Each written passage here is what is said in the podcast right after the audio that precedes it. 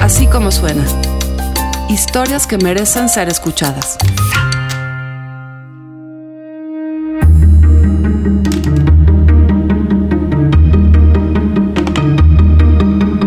En el Estado de México, una comunidad mazagua encontró en el fútbol la manera de poner límites a la violencia.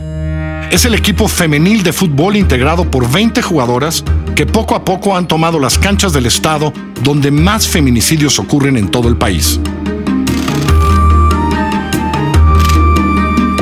Balón, la disciplina de entrenar y la posibilidad de hacer equipo les ha cambiado la vida. Alejandra del Castillo nos cuenta esta historia donde el balón suena más allá de las canchas.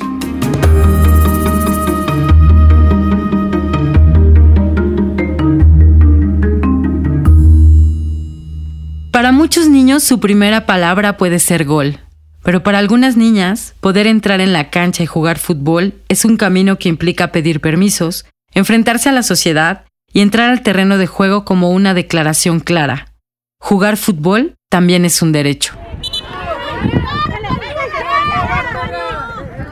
La selección Mazagua es un equipo de fútbol femenil que poco a poco ha tomado las canchas del Estado de México el lugar en el país con el índice más alto en feminicidios, el mismo en el que las mujeres se esfuerzan día tras día porque su vida no se resume en trabajar como empleadas domésticas y a las que el fútbol les ha cambiado la vida.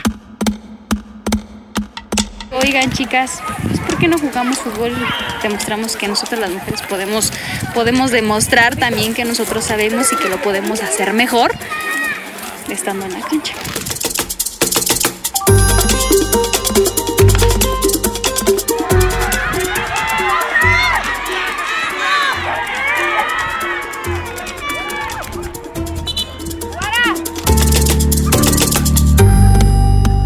Esa es la voz de Connie, integrante de la selección Mazagua. Ella empezó a jugar cuando iba al internado y se escapó a los Juegos Panamericanos 2008 sin que sus padres lo supieran. Después de la experiencia regresó a su pueblo y organizó equipos de fútbol femenil hasta que llegó a la selección Mazagua. Lo que nos llama la atención es que pues todas las chicas aman el fútbol aman el fútbol.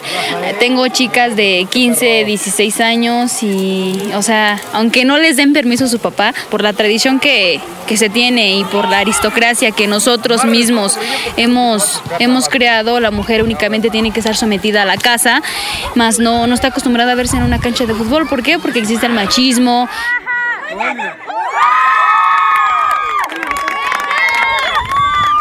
Christy es otra integrante de la selección Mazagua. Mide 1.43 y domina la cancha. Su especialidad es anotar goles. Cuando juega, se presenta totalmente maquillada y después de los partidos, una capa de tierra cubre el rímel en sus pestañas. Ella se enamoró del fútbol después del primer partido que vio. Antes pues no teníamos televisión, venimos de una familia este, marginada, bueno, un lugar marginado donde apenas había la electricidad y todo eso, ¿no? Ya, mi primer partido fue, fue uno del Real Madrid y soy fanática de Cristiano Ronaldo, me identifico mucho con él. Entonces, este, ¿por qué? Porque él ha sobresalido. A Cristi le gustaba el fútbol, pero eran muy pocas las niñas las que lo practicaban en la escuela. Entonces les pedía chance a los niños para jugar y una y otra vez recibía la misma respuesta. No porque eres mujer. Y para ella, su posición era simple. Sí, soy mujer. O sea, ¿qué me hace de menos, no? ¿No puedo jugar porque soy mujer? Claro que sí puedo jugar porque soy mujer. Tengo mis mismas capacidades que tú. Tengo mis mismas actitudes que tú. Y creo que eso es lo, eso es lo, que se queda, ¿no? En el Estado de México, la primera razón para negarte el derecho a la cancha es ser mujer, pero el conflicto es mucho más grande.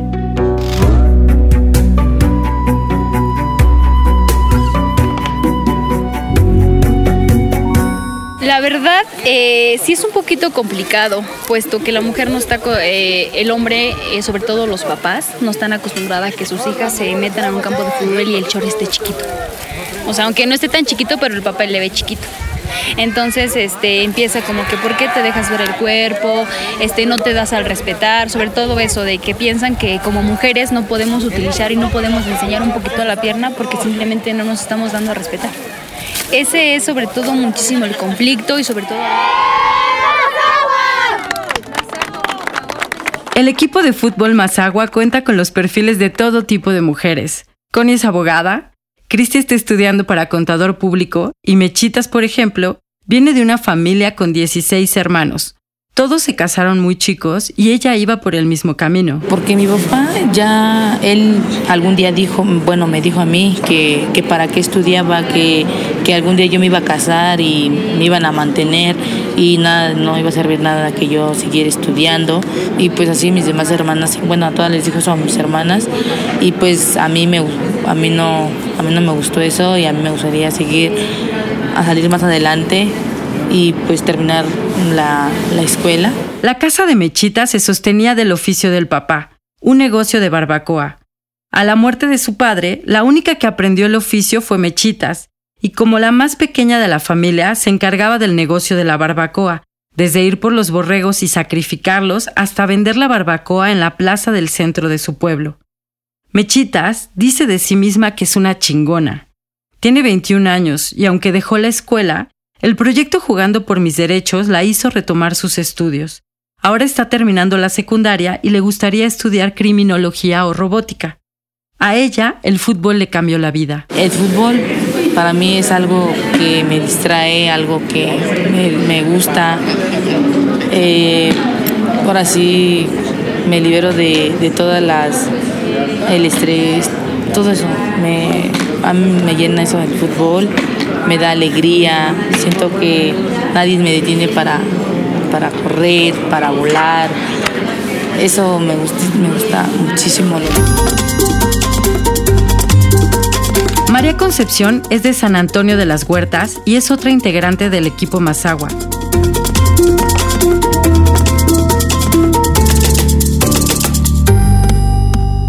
Tiene 21 años y estudia cultura de belleza a la par que trabaja como empleada doméstica en Toluca.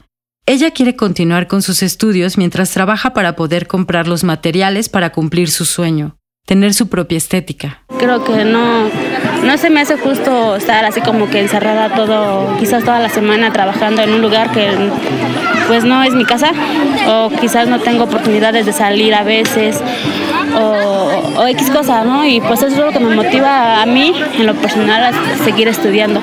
¿Para qué? Pues para que, ahora sí que, en lugar de que alguien me mande, pues ¿por qué no yo en algún momento tener alguien para mí trabajando? Lo que vive Concepción no es una historia aislada.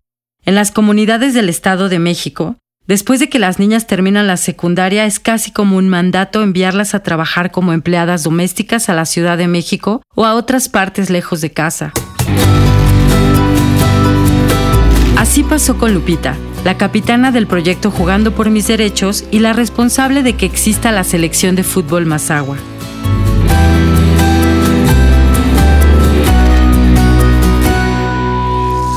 Yo me vine a trabajar porque pues mis hermanas, mi mamá, mis tías, mis primas, todas habían corrido con la misma suerte. El salir de mi comunidad significaba una forma, primero pues de comprarme ropa nueva, de comprarme unos buenos zapatos, de conocer otro contexto, de ir más allá de las montañas que me vieron nacer. Entonces para mí esa era como una ilusión. Lupita García nació en San Juan, Coajomulco. A los 14 años llegó a la ciudad a trabajar como empleada doméstica. De su primer empleo la corrieron porque, como dice ella, no sabía hacer muchas cosas. Se buscó otro empleo y le echó muchas ganas, pero esto no la salvó de los malos tratos y de ver la discriminación que sufrían algunas de sus compañeras por no hablar bien el español y además por los sueldos bajos que pagan por su trabajo. En su segundo empleo, Lupita descubrió su gusto por la lectura. Yo recuerdo que veía muchísimos libros y un día me, atreví a tomar uno. Entonces eh, me gustó tanto leerlo que todas las noches tomaba ese libro y lo leía y al otro día muy muy temprano me levantaba así de puntitas para ponerlo en su lugar y que nadie se diera cuenta que yo estaba leyendo un libro. Al final pues se dieron cuenta que que estaba leyendo y, y pues me corrieron de esa casa, ¿no? Porque me dijeron que la patrona me dijo que ella quería alguien que hiciera el quehacer, que limpiara la casa y no alguien que se dedicara a leer libros. Decidí regresar a mi pueblo y, y primero decirle a mi madre que yo quería seguir estudiando, que yo quería regresar a la escuela. Ella pues se sorprendió muchísimo, pero además tuvo que pedir la aprobación de, de mi papá y de mi hermano porque pues son eran los hombres de la casa y eso nos quedaba la última palabra y afortunadamente me dijeron que sí. Para Lupita el fútbol era un refugio y empezó a jugarlo desde niña. Recuerdo que, que yo tenía muchos problemas con mi mamá porque yo me empeñaba en, en ir a jugar fútbol y ella me, me decía, bueno, sí, está bien, ya lárgate, pero primero tienes que hacer la comida y primero tienes que lavar los trastes y tienes que hacer muchas cosas para que puedas ir. Cuando yo regresé a estudiar, eh, pues mi papá estaba en una situación de alcoholismo muy fuerte, dos o tres borracheras al día, tirado en la calle. Pues al final dentro de la comunidad, como es una comunidad chiquita, tú eres, tú eres hija de esa persona que está ahí tirada en la calle. Para mí el fútbol significó como un refugio, como que cuando yo estaba ahí era libre y podía disfrutar de ese momento, aunque después vinieran cosas feas, pero para mí el fútbol era como un motivo para seguir adelante y para seguir luchando. Lupita terminó la preparatoria y la licenciatura en Ciencias de la Comunicación. Conformó el proyecto Mujeres, Lucha y Derecho para Todas, y en 2015 organizaron el torneo Relámpago, Jugando por mis Derechos, para celebrar el Día de la Mujer. La idea era organizar un encuentro deportivo de fútbol para las mujeres de la comunidad el 8 de marzo. Fuimos a visitar a 10 autoridades comunitarias de 10 comunidades y todos ellos hombres. Dos de plano nos dijeron que no. Nos dijeron que uno dijo, bueno, la verdad es que ya ves que, ya ves señorita, que luego somos un poco machistas y, y no, aquí las mujeres no van a jugar fútbol. El otro nos dijo que si fuera para hombres, que él sí le entraba, pero como era para mujeres, que pues no se comprometía. Entonces, eh, a ocho autoridades, pues sí logramos convencerlos. Y cuando faltaban pues un par de días para que fuera el evento, estábamos muy preocupadas porque solamente solo, solo teníamos a un equipo inscrito. Entonces fuimos a investigar pues qué pasaba, ¿no? Y nos dimos cuenta que los delegados no habían avisado a las mujeres en la comunidad. Esto pues, no las derrotó. Eh, con las personas que nos apoyan como voluntarios, con los enlaces que tenemos en la comunidad y nosotras mismas, pues imprimimos no sé qué cantidad de convocatorias y fuimos a pegar así en todos lados, en todos lados. Y al final fue maravilloso porque tuvimos a más de 100 mujeres jugando fútbol el 8 de marzo lo más maravilloso que pasó es que las señoras nos seguían pidiendo, nos seguían pidiendo este fútbol en las comunidades y eh, entonces ahí comienza este proyecto que se llama Jugando por mis derechos. Comenzó como un como una actividad y terminó siendo un proyecto que sí está cambiando la vida de las niñas y es un proyecto que además eh, llama mucho la atención y tiene muy buenos resultados. Después del primer torneo comenzó a configurarse el equipo Mazagua. En una conferencia a la que invitaron a Lupita a la Universidad Iberoamericana, ella contó las dificultades con las que este proyecto comenzaba a gestarse. Monse, integrante de Jugando por mis Derechos, Recuerda que el diálogo se movía en la exigencia de que los equipos tuvieran igualdad en uniformes y en las condiciones para salir a jugar a otras sedes. Pero para ellas la petición era muy distinta. Nosotros lo que pedimos es una cancha digna para jugar, lo que pedimos son balones para jugar. La conferencia decantó en una invitación para que las jugadoras mazaguas participaran en un torneo contra el equipo de la Ibero.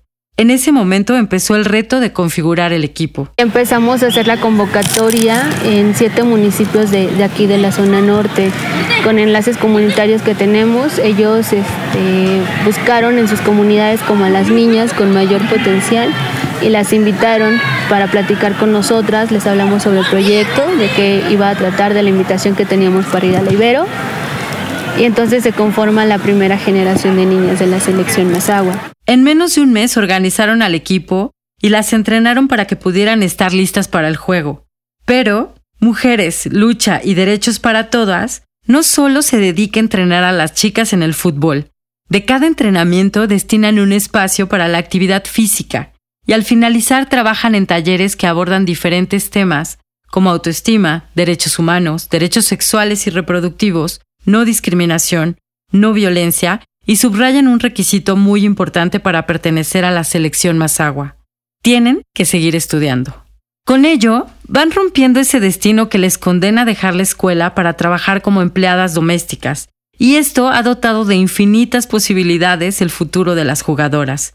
Después de aquel primer juego vinieron más y las jugadoras mazaguas comenzaron a entrenar en la cancha, enfrentándose a clubes y equipos profesionales. Terminando ese torneo, propusimos eh, un proyecto de continuidad con ellas, de seguir con los talleres y de seguir eh, con los torneos en las comunidades y poco a poco pues se fue desarrollando ya las oportunidades de becas. Nosotras somos mujeres mazaguas, vamos con todo aunque vengan las aguas, somos campeonas, somos luchonas, somos guerreras pero bien chingonas. No nos dejamos, no nos paramos, tenemos ganas de superarnos.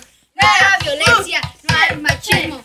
Sigue adelante y sé tú mismo. Mujeres lanzadas, más aguas unidas. No nos dejamos y no somos huidas. Más aguas con vos, más aguas libres, para que tus derechos no se priven. Este equipo es sui generis porque las niñas pertenecen a diferentes comunidades que se cobijan bajo el estandarte Mazagua.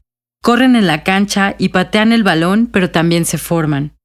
Hacen equipo en el campo de juego, pero al hacer comunidad se dan cuenta que no están solas. La primera generación pues eran niñas de siete municipios de la zona norte. Eh, nosotras también lo que empezamos a ver oh, cuando las salíamos con ellas a, a partidos amistosos, de lo que nos dimos cuenta también era de la importancia de que ellas pudieran salir de su comunidad a conocer otras comunidades y a niñas de otras comunidades, a que se sintieran identificadas con otra niña que tenía la misma pasión que ellas y que pueden luchar juntas por defender su derecho a jugar fútbol. Lo que queremos es que las niñas puedan darse cuenta que tienen ese derecho de jugar fútbol. ¿Por qué tomarlo como un derecho? Porque en algunas comunidades todavía se ve como una prohibición, porque se ve como una actividad exclusiva de los hombres. Entonces es como tú como mujer ni te imagines que vas a estar allá en un campo de fútbol. Dos años, el proyecto Jugando por mis Derechos ha trabajado con más de 500 chicas y aunque la organización sufre pausas por la carencia de recursos, el trabajo no se detiene e impulsa a las jugadoras para que a través de visorías puedan recibir becas académicas y deportivas en clubs y escuelas privadas. Nuestra meta mayor es lograr crear la primera academia de fútbol para niñas mazaguas. El año pasado ya nos donaron un terreno para poder tener nuestro propio campo de fútbol, para poder tener nuestras propias instalaciones. Y esto ha sido un avance muy importante para el proyecto, porque para que las niñas ejerzan el derecho de jugar fútbol, recorren distancias muy largas. Voy a hablar de, de, una de las niñas que es de San Antonio Pueblo Nuevo, así se llama la comunidad.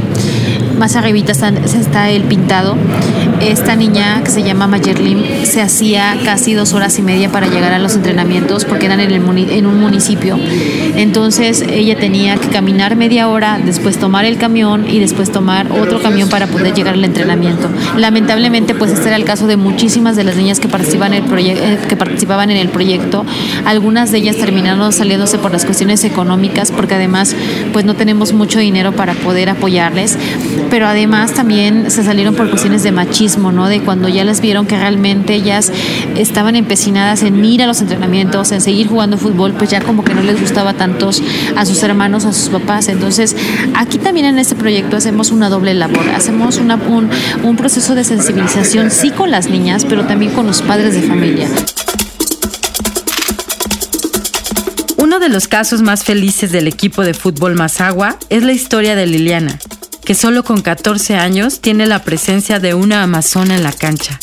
Cuando ella mira el campo de fútbol desaparece todo alrededor. Es portera y cuando para un balón desarrolla una coreografía perfecta y totalmente estilizada. De Lili nos habla su padre, don Emilio. Al paso del tiempo, ella, ella le interesó, le interesó, vio a todas las niñas que jugaban fútbol y dice, pues yo también le entro, yo también puedo. Y, y empezó a jugar desde los nueve años. Los nueve años empezó de llanero, terrenos feos, terrenos con bordes, eh, muchos, mucha tierra, mucho polvo. Y así empezó ella, empezó a tocar el balón y ya eh, como padre de familia le fue impulsando, le fui animando, le fui dando nueva meta, le fui dando buenos ejemplos, cómo escubrir un balón, cómo pegar, cómo, cómo defenderse a los golpes con, con, el, con, el contrario. Y ella poco a poco, poco a poco ella este, le fue interesante. Liliana brincó del equipo jugando por mis derechos a ser seleccionada por una escuela de Toluca. Dejó la casa de sus padres y como deportista de alto rendimiento está totalmente dedicada a los estudios y al fútbol. El papá de Liliana ha apoyado a su hija en todos los sentidos. Yo siempre he dicho, ustedes va, supérense a mí, supérense a mí. Si yo soy albañil, ustedes deben ser ingenieros. Si yo soy un, si yo, si yo fui un futbolista llanero. Ustedes sean un estadio, sea de una cancha, sean supérense a mí. El objetivo de Jugando por mis derechos es que la experiencia de Liliana pueda replicarse muchas veces en sus jugadoras y que como ella puedan obtener becas académicas y deportivas, además de buscar una posición en equipos de primera división y, por qué no, en la selección mexicana. En voz de su capitana, Lupita García, esto es lo que significa la batalla de la selección Mazagua. Creo que uno de los derechos humanos básicos del ser humano es la vida. Y para, para mí, ¿qué significa vivir? Para mí, el vivir significa sentir placer, significa estar viva en todos los sentidos. Cuando tú entras a un campo de fútbol, cuando tú practicas un deporte que amas, y sientes esa adrenalina correr por tu cuerpo y sientes ese placer al, estar en contacto con este deporte, creo que eso significa vivir. Y creo que desde ahí comienza el que tú empieces a perder el miedo por hacer otras cosas en tu vida, empiezas a empoderarte, empiezas a defender lo que realmente quieres para ti y por supuesto que empiezas a defender tus sueños.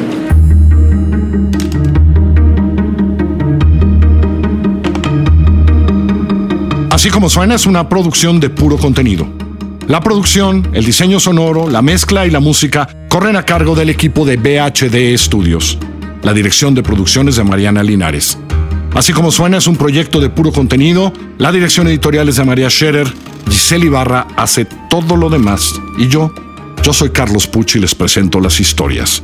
Les recuerdo que en Así Como Suena estamos en Google Podcast, en iTunes, en Spotify y por supuesto en así como suena.mx o en nuestra aplicación, Así Como Suena.